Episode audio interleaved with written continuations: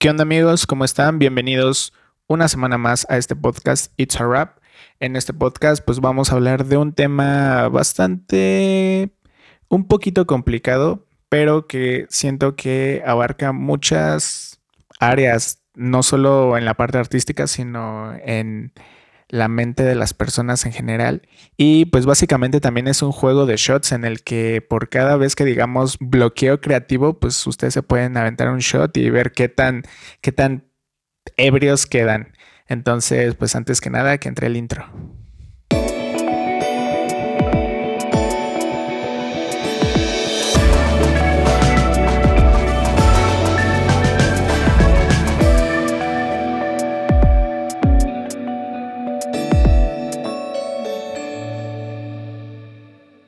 Hola amigos, ¿cómo están? Bienvenidos a otro capítulo de It's a Rap.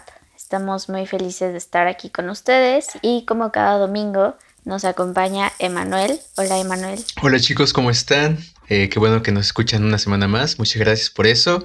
Y pues estamos aquí de nuevo con un capítulo de los normales, de los de, de antes. Y también está Alex. Saluda, por favor. ¿Qué onda amigos? ¿Cómo están?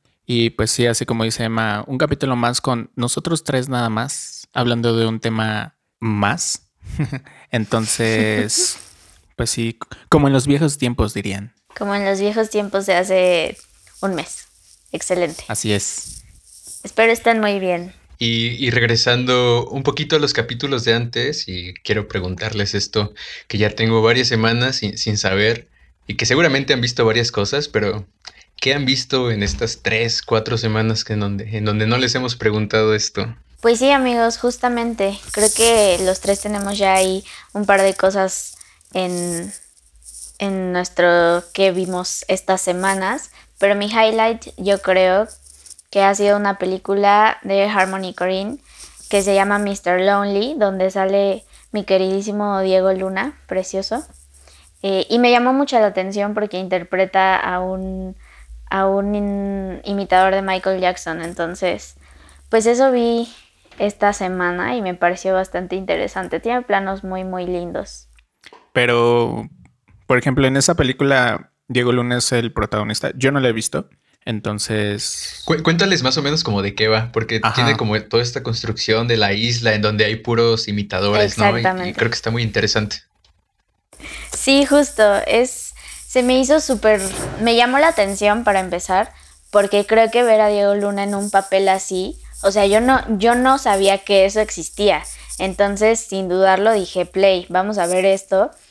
Y tiene este concepto bastante interesante. La verdad, la historia todavía estoy como un poco tratando ahí de hilar varias cosas, pero es, él es el protagonista y creo que después ya como comparte como que cierta importancia de toda la trama porque llega a una isla, lo lleva una imitadora de Marilyn Monroe y llega a una isla donde tienen como una comunidad de puros imitadores de varios personajes. Entonces está ahí como medio interesante y curiosón y, y la historia en sí para mí todavía es como un poquito un enigma pero la verdad tiene planos muy, muy, muy, muy bonitos que a mí me gustaron y creo que por eso fue mi highlight de que vimos esta semana. Perfecto, perfecta recomendación, algo diferente. Y bueno, Alex, ¿tú qué has podido ver? Pues yo estas, estas semanas, pues he tenido chance de ver algunas cuantas cosas. Por allí hay, hay una película de la que probablemente más adelante hablemos, si se recomienda y demás, podamos tocar como más a fondo. Pero por el momento creo que me voy a ir por Super Dark Times. Es una película de un director del cual no recuerdo su nombre ahorita, pero está en Netflix. Es una es la ópera prima de este director.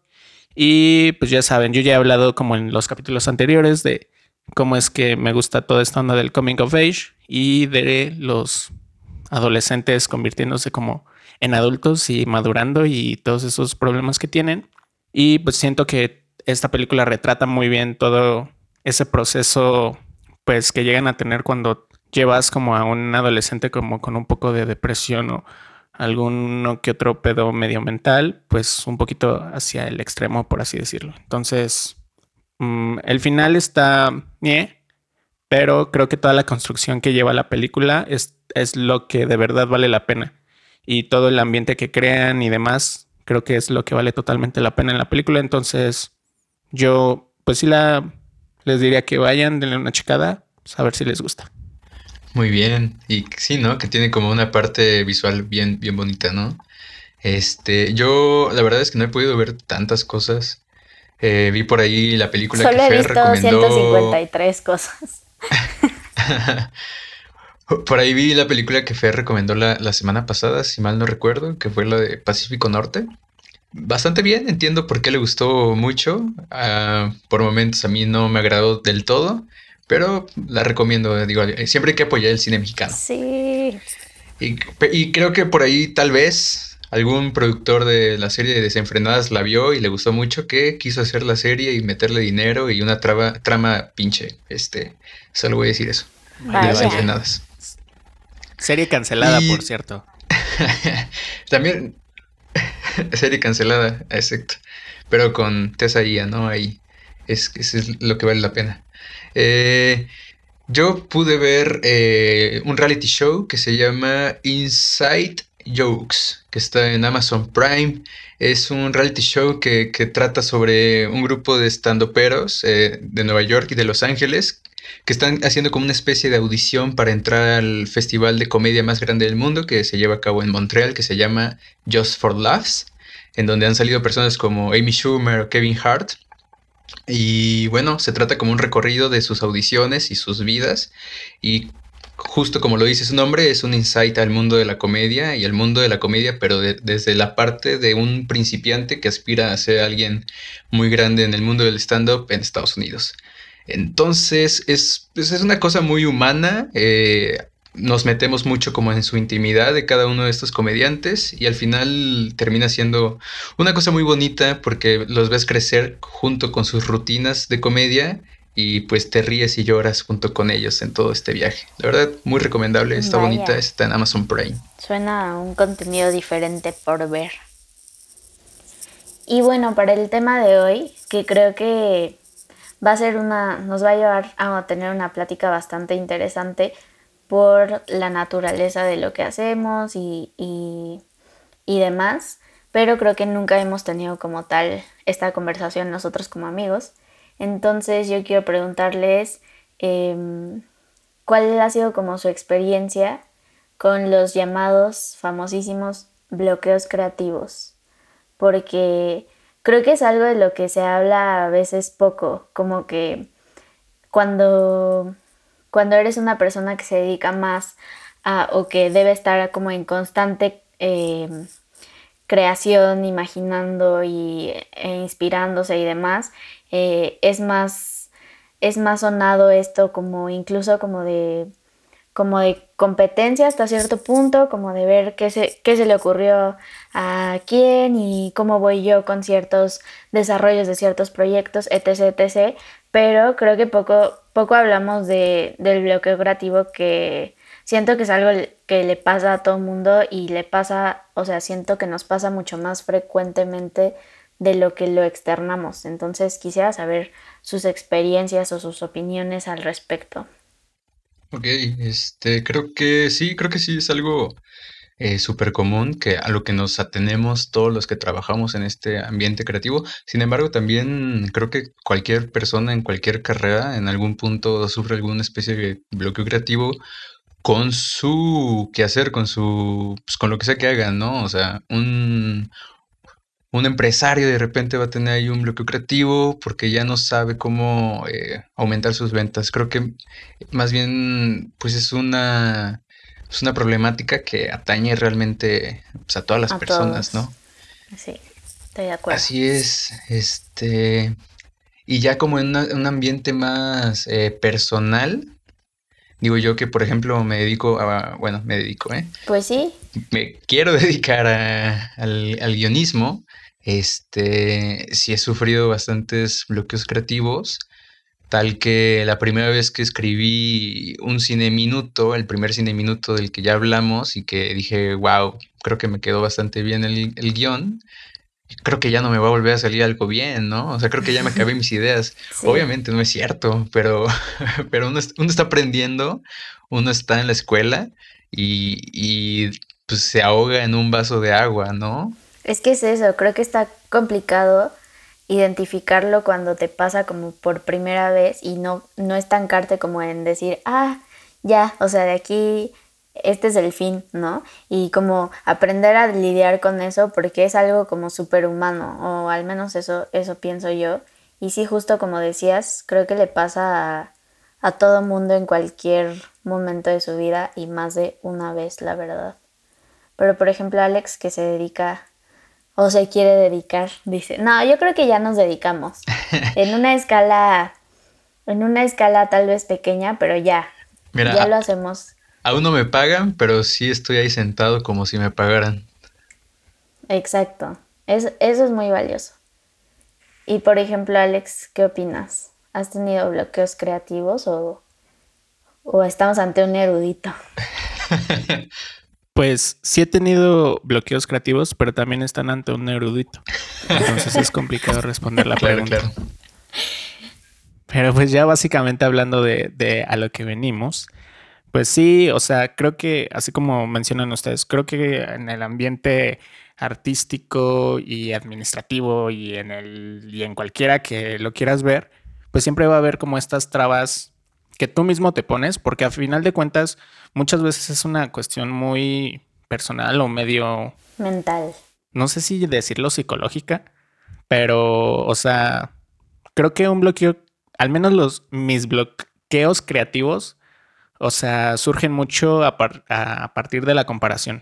¿Cómo? Siempre viene como esta parte de ver el trabajo de los demás y como querer igualarlo o en algún momento dado decir, o sea, ¿por qué, por qué no, no fui yo quien, quien inventó eso? ¿O por qué a mí no se me ocurrió eso? ¿O por qué no lo, lo supe resolver como de esa manera? O sea, ¿por qué él sí y yo no?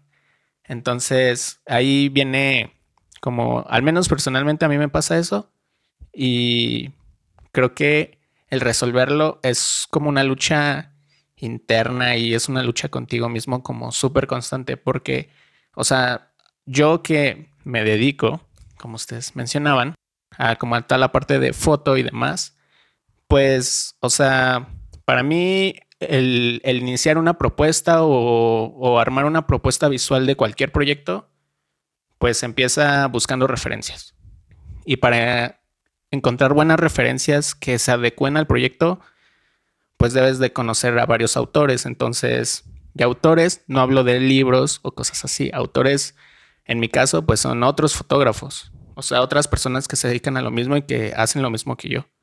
Entonces, es el punto de referencia y el punto de partida para empezar a crear algo nuevo, al menos en mi caso. Es que justo, fíjate que lo que dices es es bastante cierto, porque hasta cierto punto creo que eh, nos, nos, hemos acostumbrado mucho a eso que hablas de, buscar referencias, de, de, lo que llamamos como inspiración, ¿no? Como de dónde viene tu inspiración para la creación, etcétera.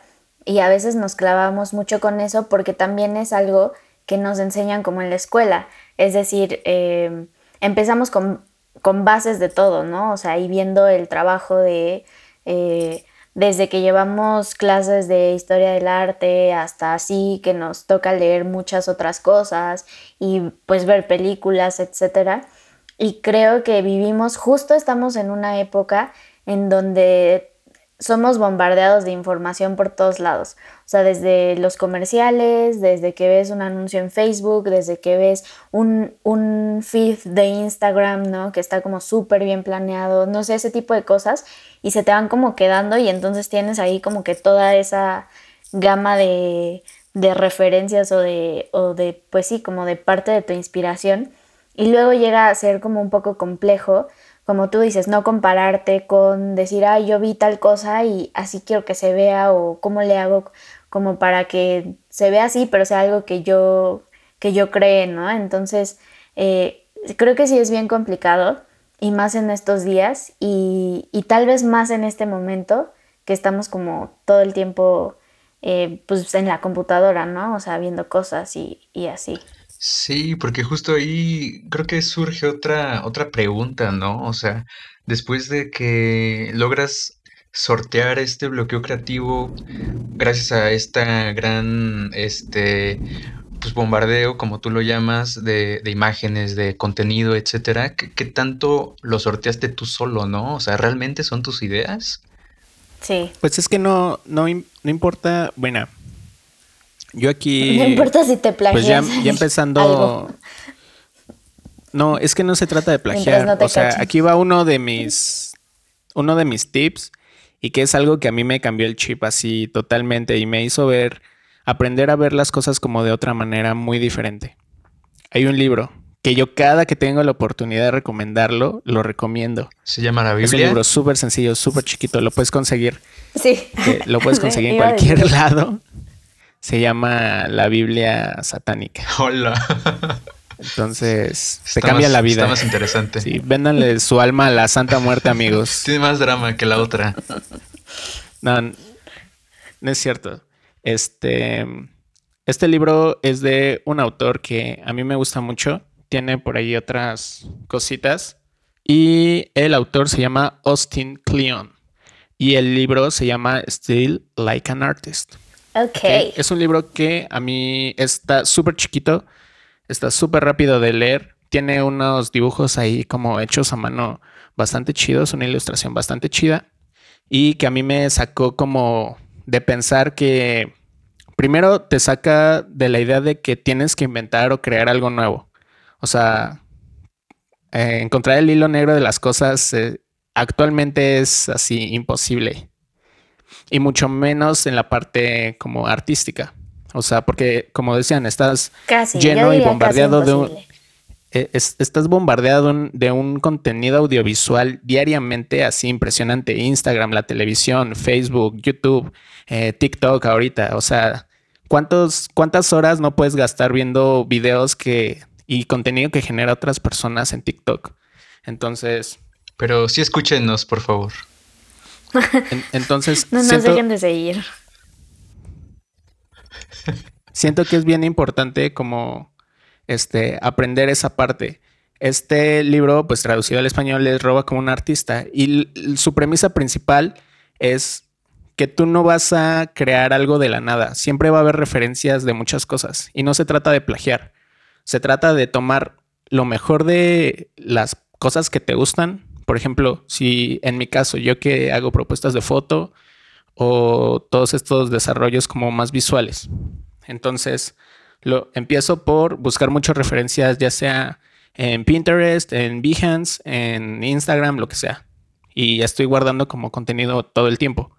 Entonces, a partir de ahí, digo, esto me gusta, esto también me gusta. Perdón. Y estas dos cosas la- las voy a combinar para, para crear algo que vaya un poco más con mi estilo. Y muchas veces esas cosas pues no van a terminar siendo como tú las tenías en la cabeza. Pero a la hora que tú intentes ejecutarlas, vas a terminar impregnándolas de tu estilo, quieras o no. Entonces, y eso lo va a volver algo diferente.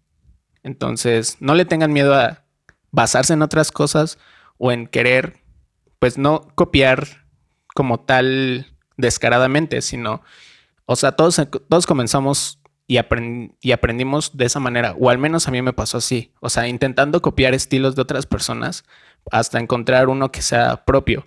Y muchas veces, y creo que es aquí donde viene la parte del bloqueo, a mí me ha pasado que tratando de buscar ese estilo, encuentro uno que tal vez es el mío, pero no lo quiero, porque no es lo que a mí tal vez me convence o me llena o, o, o algo así. Y terminas después Bien mal agradecido. no, o sea, no me refiero como a esa parte, sino la- al hecho de, de que tú encuentras y ves que te empieza a salir algo intentando Sí, imitar a otra persona que no era lo que tú esperabas. Pero eso que estás generando, que estás logrando, pues es a partir de otras cosas que sabes, de las capacidades y limitaciones que tienes en ese momento. Y pues es lo que va a salir en ese momento. Conforme vayas aprendiendo más cosas, pues tal vez puedas igualar otras cosas o lo que sea. Pero espero estarme dando a entender. Más, más o menos. Pero es como un pensamiento muy personal. Entonces, Este, no pues sé si alguno de mis compañeros quiera aportar algo más en lo que Para cerrar el capítulo. mi idea. Pues sí, es que es todo un tema y creo que como todo tiene como ciertos límites, ¿no? O sea, si bien es cierto porque yo también lo hago, ¿no? Buscar referencias o, o incluso del día a día, ¿no? O sea, estás navegando por ahí, te encuentras algo que te gusta el estilo o que te gusta algo en particular y pues lo guardas y ya después consultas como todas esas cosas que has visto que te pueden, que crees que te pueden servir para como crear algo nuevo. Eh, pero creo que en todo hay límites y esa es también la parte difícil y es la parte que creo que hasta cierto punto lleva a un bloqueo porque sabes, o sea, o al menos eh, como, como decía al principio nosotros que, que estamos como inmersos en este mundo creativo todo el tiempo, o sea, sabes que no puedes solo llegar y tomar, o sea, esto que viste de referencia y llevarlo a lo que tú quieres hacer, ¿no? O sea, debe pasar como, como, por un proceso en el que estés involucrando tu creatividad y tu mismo, como dices, como tu mismo sello, etcétera. Y creo que es ahí donde nos atoramos, en decir, ok, ahora cómo le hago para, para que salga como, como mi creación y que no sea como un homúnculo feo, ¿no? De algo ahí extraño. Y yo siento que es ahí donde me ha pasado que me, que me atoro y digo, ¿y ahora qué no? O sea, donde me, me bloqueo literal y, y no sé qué hacer. Pero lo que, algo que podría decir que me ayuda mucho es volver como a todo lo básico. A veces llegas, o sea, partes de una cosa y la vuelves como más compleja y ahí sigues y ahí sigues y llega un punto en el que ya está tan enredado que ya mm, no tiene ni pies ni cabeza ni nada y siento que lo mejor que, que, que me ha funcionado a mí hacer es regresarme, regresarme, regresarme a la esencia. Pero creo que eso es a veces un poco complicado de como de descubrir. Sí, claro. Este, Creo que yo algo que he aprendido a base de, pues vaya, de bloqueos, justo es eso que, que comenta Fer. O sea, en un principio sí puedes regresarte back to basics, pero sí, al final cuesta mucho tiempo y pues en, esta, en este negocio el tiempo cuesta mucho dinero. Entonces, creo que hay algo que se debe de hacer, que se debe de aprender, es cada quien encontrar como un esquema de trabajo que te permita ir librando la parte creativa de, de a pasitos, ¿no? Un paso a la vez. Este, ir liberando, por decirlo de alguna manera, desbloqueando niveles. Eh, hoy voy a hacer esto, mañana voy a hacer lo otro, y así cada vez se va a ir construyendo algo más. Y si tengo un bloqueo, pues ya sé qué recursos puedo yo, a, qué, a qué, recursos me puedo yo asir para, para pues, seguir construyendo, ¿no? Esta cosa creativa que estemos haciendo, lo que sea que sea. Eh, por ejemplo, yo desde la parte del guion, este, pues tengo ya como un esquema muy delimitado de, lo que yo hago y que puedo fluir creativamente dentro de ese esquema. Porque es muy cierto que en esta, en esta industria no puedes tener bloqueos creativos, no, pues es dinero perdido de alguna manera. En el rodaje no vas a esperar a que el actor ya en escena libre su, bloqueo creativo. No, no, no estamos a la merced de nadie. El del guionista no se van a esperar eh, más tiempo del deadline hasta que supere su bloqueo creativo. Hay fechas y hay, límites muy estrictos, ¿no? Que se tienen que cumplir y que para eso se necesita pues, mucha disciplina y mucho trabajo detrás, yo creo.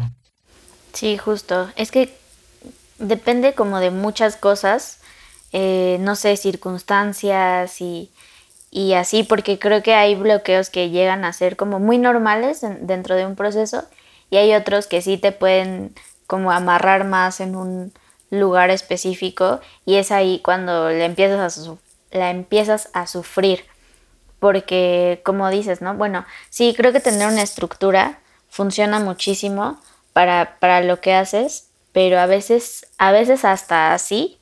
Y claro, ¿no? O sea, creo que es aprender de ti y de y desarrollarlo. Yo sí creo que es como mucho de, de, de desarrollar esta parte creativa, estarla como estimulando todo el tiempo y hacerla como de manera consciente inconsciente hasta cierto punto, ¿no? Como, como recibir hasta inconscientemente estos estímulos creativos, pero pasarlo de manera consciente a que estés como todo el tiempo, eh, pues sí, como, como avivado, no sé cómo explicarlo, como que estés alerta todo el tiempo de estas cosas que te pueden ayudar a, pues, a lo que hacemos, ¿no? Porque, por ejemplo, yo siento que, que gran parte de mi vida fui una, fui una persona como más de habilidades muy metódicas hasta en la escuela, ¿no?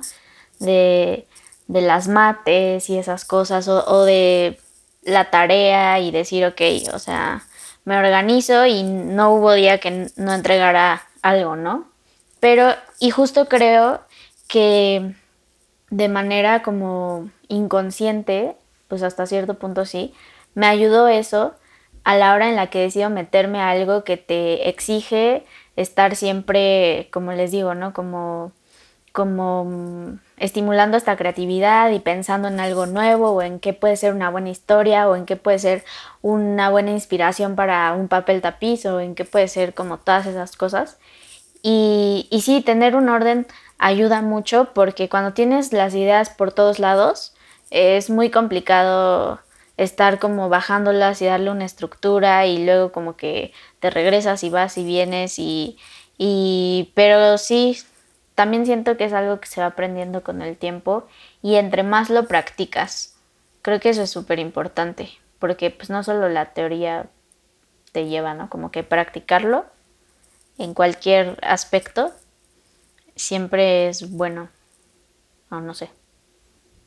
Creo que, o sea, la parte, al menos personalmente más importante es primero la lucha como contra, o sea, la lucha contigo mismo, o sea, la lucha como con todas esas ideas que suelen como flotar en tu cabeza y demás. Es lo primero que tienes que tratar de eliminar. Yo sé que es muy fuerte, o sea, yo no lo he hecho, o sea, hay cosas que me siguen como molestando a la hora de que yo empiezo a desarrollar cualquier proyecto. Entonces, es importante primero dejarte en claro que, o sea, desde mi punto de vista, un buen producto o la creatividad más bien es un tanto subjetiva, un poco, tal vez. Este, porque siempre habrá... Todo en esta vida.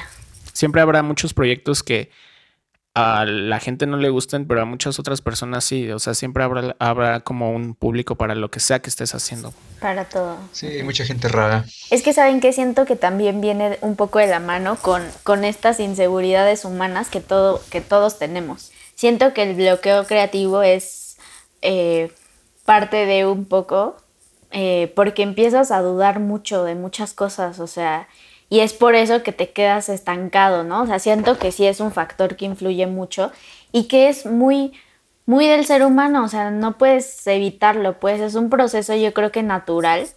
El chiste es aprender a ir lidiando con eso de manera en que se convierta como en un, como en algo a favor y en lugar de que tengas ahí 30 proyectos inacabados porque te bloqueaste y ya no supiste qué hacer. Es como aprender a darle la vuelta y, y, seguir, ¿no? O sea, si no era por la derecha, irte por la izquierda y a ver qué, qué sale, porque luego estamos, creo que a veces pasa que nos casamos con una idea de a dónde queremos que llegue o, o, cómo visualizamos el, el, total o el final, el producto total o o, o el proyecto final. Y a lo mejor no es su naturaleza ir por ahí. Y a veces hay que estar abierto como a esa transformación. Es como como los Pokémones que evolucionan, yo siento. Y a veces uno a fuerza quiere el Pikachu y te sale el otro, que no sé cómo se llama, pero... El otro, sí, el Goku.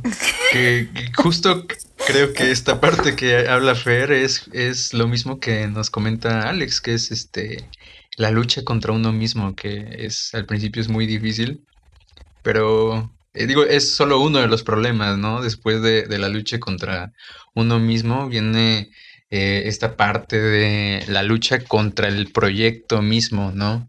O sea, estas expectativas que ya te superan a ti mismo porque todos estos trabajos de creatividad o al menos en los que nosotros trabajamos, están implicadas muchas más personas. Sí, exactamente. Creo que en ese aspecto es como bien importante también esta parte como del trabajo en equipo y de, de la abstracción. Es que algo que yo aprendí y que atesoro muchísimo de, de las clases de, de diseño de producción que tuvimos y que creo que no, no, no es como tan fácil llegar a eso, pero la abstracción de las ideas te ayuda mucho a, a tenerlo como más claro desde ahí.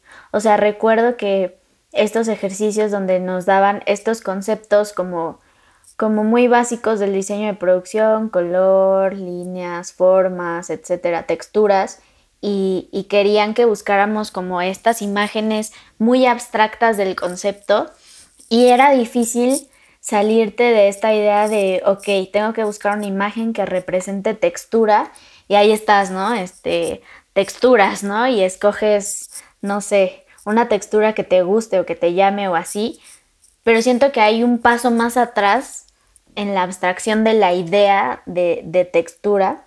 Y bueno, lo estoy explicando de esta manera porque sí, así lo aprendí, fue como lo primero que aprendí y algo que me ha servido como para otras cosas, como decir, o sea, no lo quiero ver aún materializado como tal, o sea, no quiero una imagen ilustrativa, sino quiero una imagen que me evoque el sentimiento de, y está difícil, pero siento que a mí me ha ayudado mucho eso a, ir escalando en el proceso y, y, como decías, como a pasar niveles del bloqueo para llegar a algo que, que, que quiero y que esperan, ¿no? Como, como decía, siempre es como estos proyectos en los que no estás solo. Por ejemplo, cuando he hecho propuestas de diseño de producción, eh, no es solo lo que yo quiero, sino lo que ya platiqué con el director, que espera, que, que busca. Y también esta parte donde entra eh, el fotógrafo a, como a complementarnos ambos en, en muchos aspectos. Y esa parte siento que también ayuda mucho, como como esclarecer desde la abstracción las ideas de todos para tener como un bloque ya cimentado y, partir desde ahí a ir como escalando el proceso. Ahora, a mí me gustaría preguntarles a ustedes cuáles son sus pasos de cada uno o cuál es su kit de supervivencia a la hora de un bloque, de un bloqueo. Por ejemplo, en tu caso, Emma, ¿qué es, ¿cuáles son los pasos que tratas de seguir para salir de eso? Creo, que depende mucho como del, del, proyecto. O sea, me refiero a si es dirección o si es guion o algo más. Por ejemplo, por ejemplo, en el caso, hablemos ahorita cada quien tema guion, que Fer hable un poco de arte y yo hablo un poco de De acuerdo. Creo que eh, en el aspecto del guion, en el momento en el que me encuentro en algún, en algún callejón sin salida y donde no se me ocurre realmente ahora qué hacer con la historia o qué hacer con los personajes, me regreso justo, me regreso a lo, básico, pero no a, repensarlo todo, sino nada más a visualizar de nuevo cuáles eran mis objetivos que ya con antelación había planteado y había cimentado, porque me gusta mucho ver el guion como la arquitectura y pues como en la arquitectura y en los edificios pues tiene sus cimientos y se van construyendo distintas etapas hasta que le ponen los cristales, ¿no? Eh, igual yo me regreso como a ver los cimientos, a ver los planos, incluso a ver los planos antes de los cimientos, en donde establezco pues, todas las cosas de tono, tema, premisa, etcétera, para como refrescarme qué, qué rayos iba a hacer con mi personaje. Si aún así no lo consigo, eh, la verdad es que regresamos a lo mismo, empiezo a tomar eh, muchas referencias visuales de, obras que siento yo que tienen como alguna especie de parecido o que yo sé que aunque no se parezcan de alguna manera me van a me van a ayudar a, a darme ideas a intentarme dar formas de resolver ciertos acertijos, ciertos problemas con ciertos personajes, este, o ciertas situaciones. Si aún así no, Creo que últimamente la música me ha ayudado, me ha ayudado bastante. Digo, hace poquito escribí un largo y la idea así primigenia salió de un disco completo de música. creo que esa es una... Vaya, llenarme de cosas, o sea, no solamente películas, sino también de música, a veces de poesía, a veces de pinturas, a veces incluso de me, meto a filming latino y me pongo a ver los pósters o las los thumbnails de las películas y de los cortos y muchas veces eso nada más como de intentarme explicar a mí mismo de qué se va a tratar esa cosa, nada más viendo el, el thumbnail, ya me se me surge una historia completa y me ayuda mucho a desbloquear la mía, ¿no? Este, pues creo que esos son algunos de los pasos que sigo. Digo, no están en orden porque realmente nunca hago ninguno en orden. No es como que lo tengo totalmente esquematizado. Pero pues creo que eso sería algo de lo que hago, ¿no? Y por ejemplo, tú, Fer, a la hora de crear alguna propuesta, ya sea de diseño de producción o de dirección de arte. Es que justo estoy como muy de acuerdo con, con Emma de cómo lleva todo como les decía, creo que es un proceso como bien natural. Y si bien sí hay ciertas cosas que hago, no siempre son las mismas para, para cada bloqueo, para cada como etapa que me llega a suceder, ¿no? En, cuando estoy en, un punto de creación de, alguna propuesta o, algo así.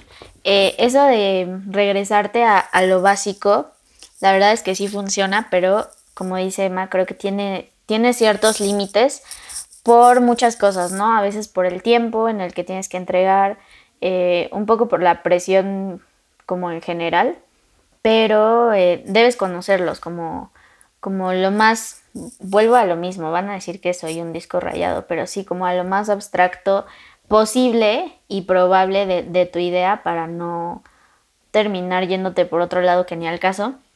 Eso y, y también lo que dice como de llenarte de todo este entorno, porque a veces uno cuando está en este proceso creativo, eh, como que te, como que te encajuelas, eh, como que sí, hasta te pones como en un cubito así a crear y se te olvidan ciertas cosas de afuera. Y yo siento que, a veces, y más cuando estás en este proceso en el que ya te estancaste, todo, todo suma y todo está como en lo, en lo cotidiano y esos detalles que a veces pasas por alto porque están ahí siempre, ¿no? Eso a mí me ha funcionado, como voltear a ver a mi alrededor y de veras observar cosas que siempre han estado ahí, pero que en ese momento preciso me pueden arrojar otra cosa totalmente diferente y pueden lograr hacer como, o sea, lograr ser una inspiración para lo que estoy, para lo que estoy, este, o lo que me, procedo, procedo a crear, ¿no? Creo que en parte sí es mucho eso y mm, no olvidarte también de que eres como una persona, ¿no? Antes que otra cosa. A veces uno se presiona y se estresa y se bloquea solito por esta presión de decir, ya necesito sacarlo mañana, ¿no? O a veces, o sea, y que pasa mucho, nos ponemos metas. Mm, mañana decido esto, pasado me voy a, por ejemplo, yo, ¿no? empiezo por, por mis conceptos básicos de color, de, de formas, etcétera, y así voy escalando porque pues es el proceso que como ya hablábamos me ha ido funcionando para llegar a algo más complejo como, como ya presentar un, una propuesta completa, ¿no?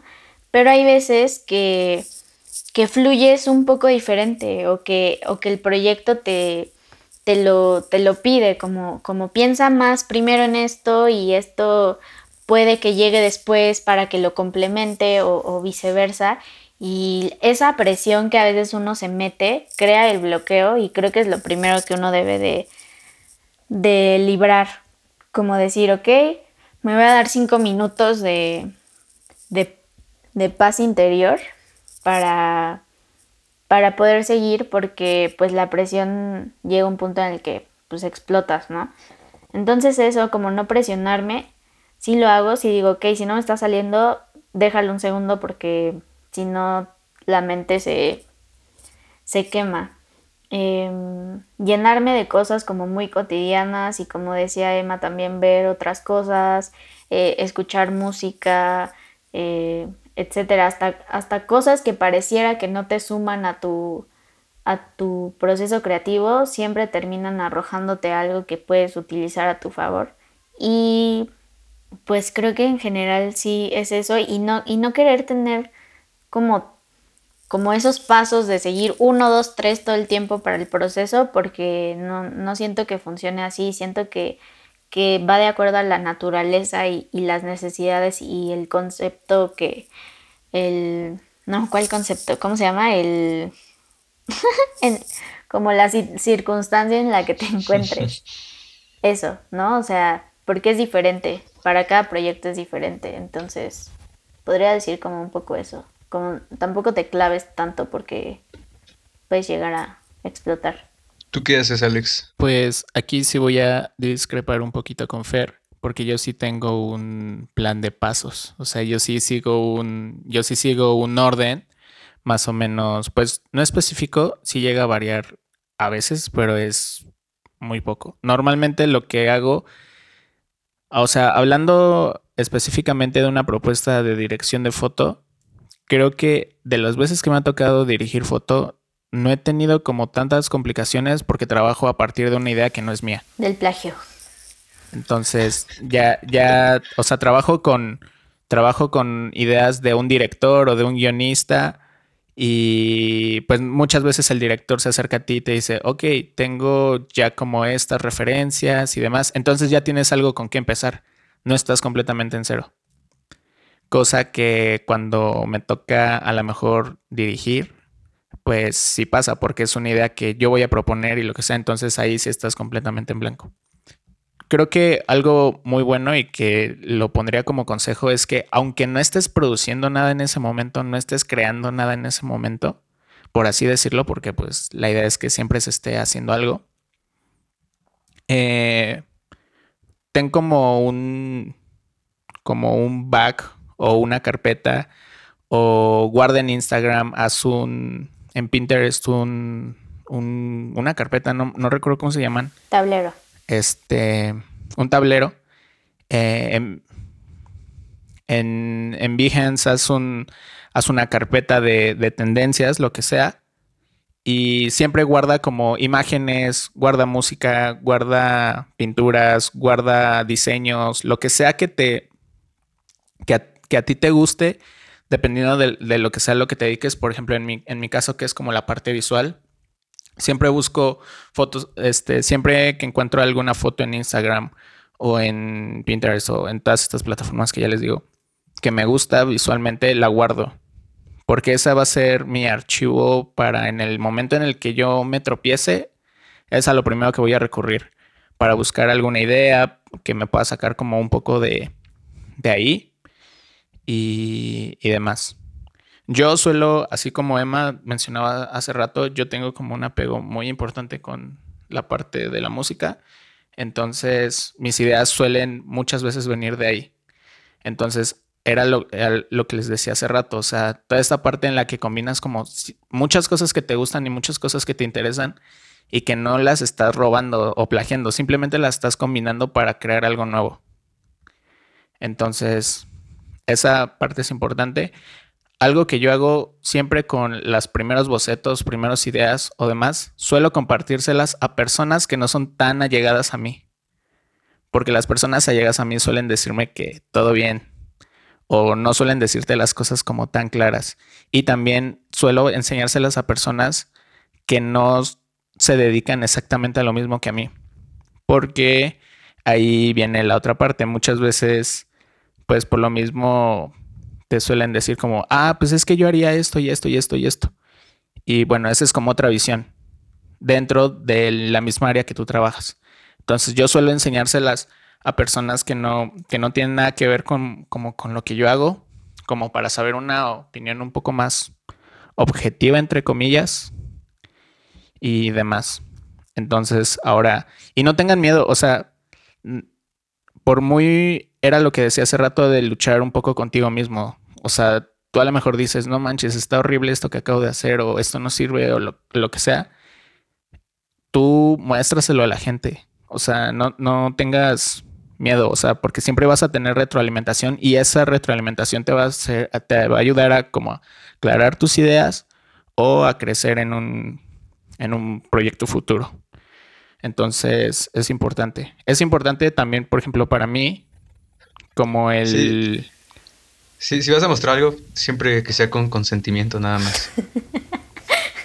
ah, sí, claro. Sí, pues yo hablaba como del, del trabajo y demás. Pero sí, exactamente. Todo consensuado, chavos. Este, entonces, algo que mencionaba hace rato, Fer, y siento yo que es súper importante para despejar la mente, es tener como proyectos alternos o, algún tipo de hobby. Entonces, eso ayuda a aclarar un montón la mente, te ayuda a despabilarte en el momento en el que ya estás como frustrado y harto. Eh, muchas veces yo, en, cuando tengo algún, algún proyecto que es como trabajo, pues muchas veces te aburres o te frustras porque algo no te está saliendo, entonces pues ya te cambias a algún proyecto personal o viceversa, entonces eso te ayuda a despejar un poco la mente y no dejas de trabajar como en algo que va a funcionar en un futuro, o sea, sigues trabajando en un proyecto personal o sigues trabajando en un proyecto que te esté remunerando de alguna manera o lo que sea. Eso es algo que yo suelo hacer. Eh, la parte, este es como consejo de esos que de amor que das y que tú no aplicas el descanso es como súper importante. Es algo que yo también como este siento que es como súper básico como para que las ideas fluyan. Y algo... O sea, ¿estás recomendando algo que tú no haces? Ajá, exactamente. Por eso decía que era como uno de los consejos, como de esos consejos de amor que a veces das y tú no aplicas, ¿no? Cosas así. Eh, bueno, igual yo para, digo, para concluir un poco, tengo como dos comentarios al respecto de, todo y creo que justo el descanso es, es primordial. Eh, creo que como mi mamá dice, todo por servir se acaba, entonces pues hay que descansar y si tienes, y ya hiciste todo lo que pudiste hacer y tienes un bloqueo todavía, pues échate un cafecito, ve a caminar, sal con tus amigos, no tengas miedo de tomarte un tiempo. Digo, a veces sí el tiempo está complicado, ¿no? De, entregas, pero eh, puedes no dormir un día, pero descansaste en ese momento tan necesario. Sí, justo. Como que lo sopesas, ¿no? Hay, hay ciertas cosas que debes hacer para, para poder librar el proceso, digo, el bloqueo creativo. Y a veces es eso, decir, ok, hoy de plano no puedo porque no, no estoy conectando y mi cerebro está mal. Así es. Entonces hay que, como que cámbiate el chip y, ya luego regresas y sí es más fácil. Y algo, algo muy romántico que yo iba a decir. Perdón, ya interrumpí. Me falta. Le falta Emanuel el segundo. Me faltaba. Y ya después les cuento. Ya después les cuento. Eh, sí, me faltaba mi, mi, segunda cosa que es pues que va de la mano con todo lo que están diciendo, que es conózcanse a ustedes mismos y conózcanse cómo funcionan. Por ejemplo, aquí Fer eh, no es tan atada como a, a, un esquema tan riguroso, pero Alex sí tiene como una serie de, de, de, pautas y un camino que ya sabe cómo seguir y que le ha funcionado. Entonces, eh, pues va de eso, ¿no? Conózcanse, eh, trabajen mucho, digo, todo, eh, todo eso viene de, trabajo duro y mucho tiempo. Ahora sí, Fer. Ahora sí, ya.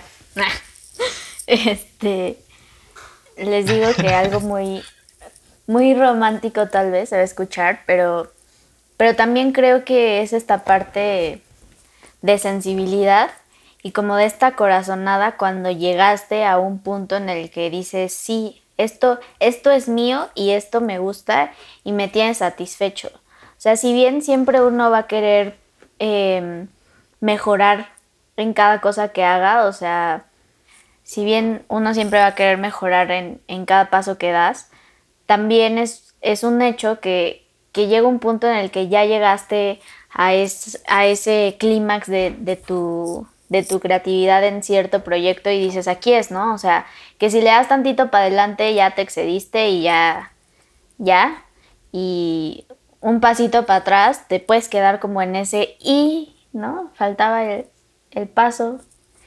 Entonces creo que también todo viene mucho, yo siento, y me ha pasado, y, y, y, si lo digo es justo por, por la experiencia que he tenido como con el proceso creativo, es esta parte de, ser, de ser como muy sensibles ante todas estas ideas y y todo este crecimiento, proceso, etcétera, porque debes de estar como muy alerta a cuando ya te está el, proceso y la creatividad y, y, todo esto que pasa en nuestra mente te está diciendo ya aquí estacionate y, y búscale por ahí, ¿sabes? O sea, como adéntrate en... Y creo que es algo que se siente, o sea, al menos a mí así me ha pasado y, y, me ha costado trabajo llegar como a esa parte. Y esa es otra, yo diría, em, no te frustres porque es un proceso que no dura ni un mes, ni tres días, como que cada quien tiene su, su tiempo, pero sí es un proceso, creo que de vida, porque va muy de la mano a esto de quién eres tú en ese momento de que te encuentras, que te encuentras creando. Entonces, creo que es difícil, pero no, no te frustres a la primera y justo pues siéntelo, ¿no? Como que disfruta esa parte sensorial que tiene, que tiene esto de, del proceso creativo e incluso del bloqueo. Ok, sí, sí, sí. Eh, creo que es algo que todos deberíamos de, de, hacer conscientemente, ¿no? Eh, bueno, Alex, ¿tú tienes alguna conclusión? Pues sí, aunque suene un poco repetitivo, pues no dejen de, nutrirse como de muchas cosas para y prevenir toda esta parte para cuando tengan algún bloqueo. No dejen de ver contenido, no dejen, si se dedican a la parte audiovisual, no dejen de ver películas, no dejen de ver series, no dejen de ver videoclips, no dejen de escuchar música, no dejen de leer libros, todas, todas esas cosas. Porque a final de cuentas y adelante, pues les va a funcionar y les va a servir de referencia. No le tengan miedo a intentar copiar el estilo o algo de alguien más y tómenlo y transfórmenlo y con sus limitaciones y demás van a crear algo diferente y eso les va a ayudar. Y pues creo que serían... Ah, y no dejen de compartir los trabajos que hagan, o sea, eso la retroalimentación siempre ayuda muchísimo. Sí, es cierto. Te ayuda a mejorar las cosas que debes de realmente mejorar porque hay muchas veces que tú crees que algo no está bien y en realidad sí lo está hasta que no lo escuchas de alguien más. Entonces, no dejen de tener retroalimentación de otras personas. Creo que eso es súper importante. Y eso le da chance a otras personas de que compartan ellos las cosas también contigo y que tú puedas dar tu retroalimentación y al final de cuentas todos crecen y demás y todos nos damos cuenta que nadie es perfecto. Entonces creo que eso es súper importante. es. Que también digo, hay que aprender a discernir con la experiencia qué retroalimentación sirve y qué retroalimentación no.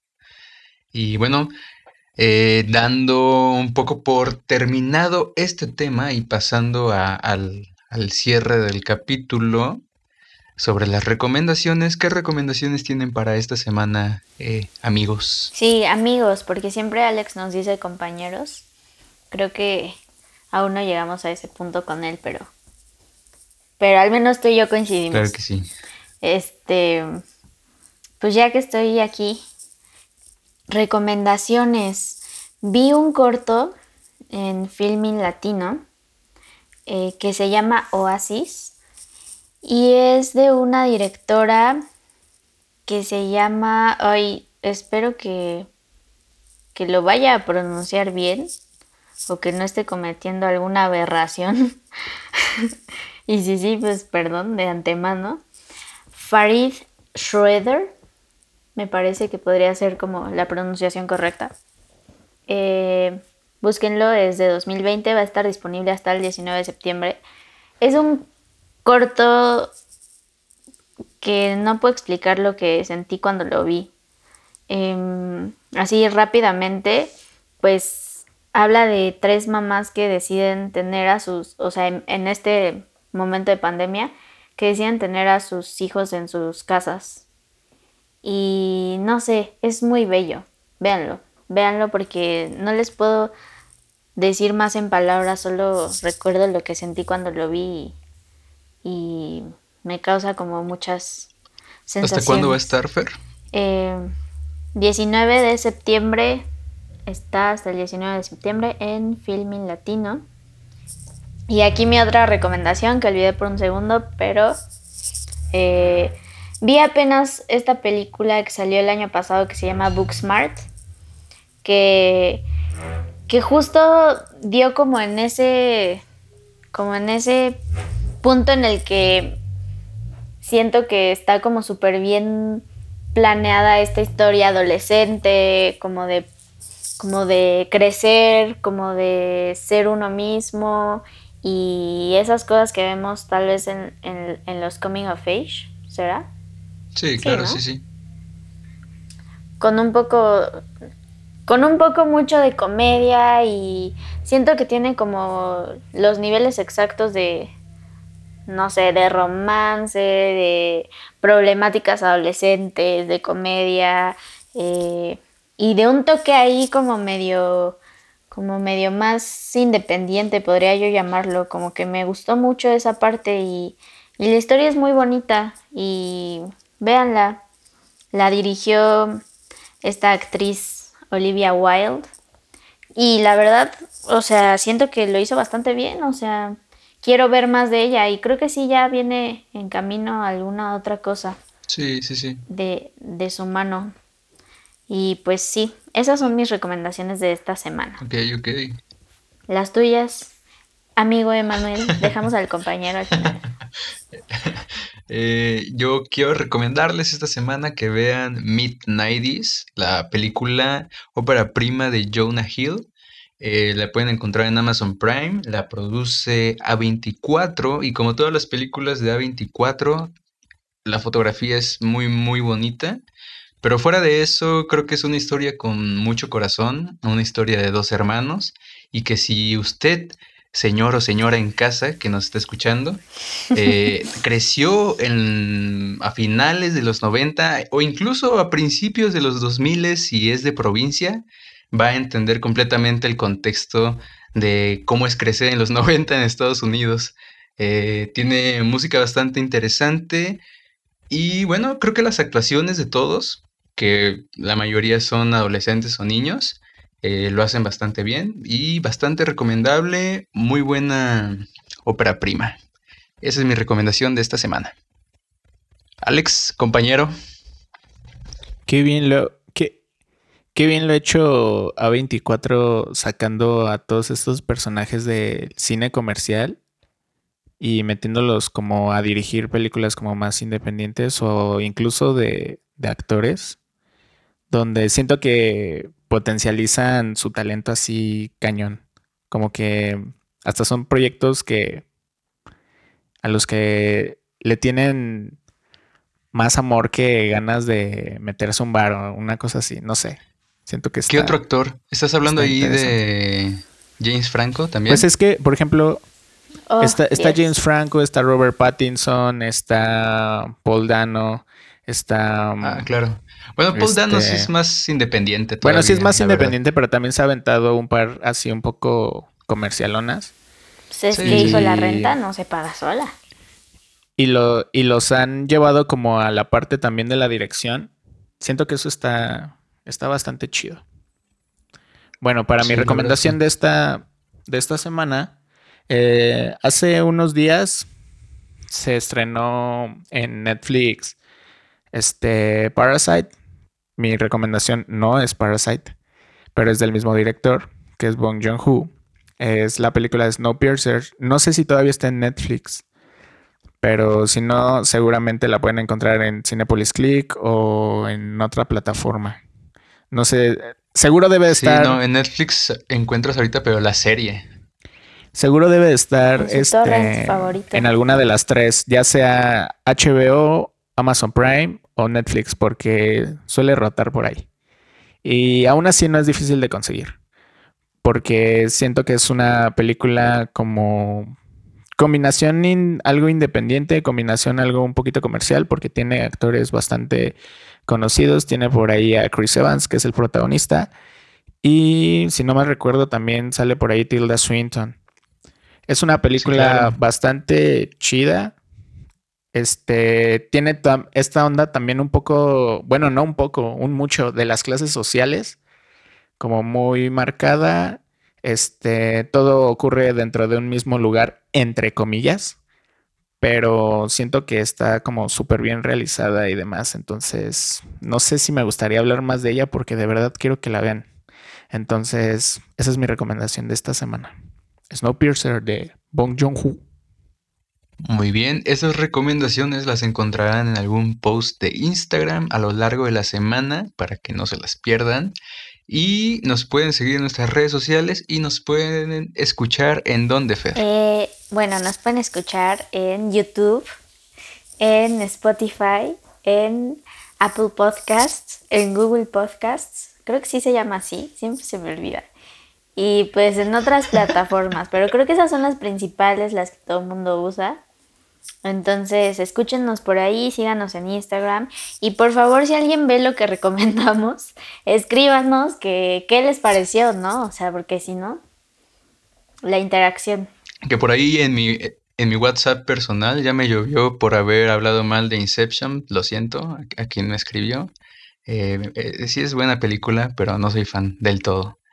Y bueno, eh, algo más que agregar, amigos y compañeros, amiga y compañeros. Pues yo nada más agradecer a las personas igual que nos han escrito. Creo que nos ha tocado más que nos escriban personalmente, como a cada quien, a, que nos escriban como tal en las redes del podcast. Pero a mí sí me han llegado algunos comentarios como bastante bonitos, en especial de nuestros dos últimos capítulos del tag. Vamos a intentar traerles como un poco más de ese tipo de contenido. Pero pues muchas gracias por su retroalimentación, es muy importante para nosotros. Cada vez estamos más cerca de poder decir muchos nos han dicho y alguna otra cosa que nadie nos ha dicho. ¿Algo que quieras concluir? Pues nada más, antes de, del gran cierre, em, no le teman al bloqueo creativo. Eso pasa y, y abrácenlo y ya, se volverá su amigo, lo, lo superarán siempre. Y ahora sí ya puedo decir entonces, it's a wrap. Nos vemos la próxima semana amigos. Chau, chau.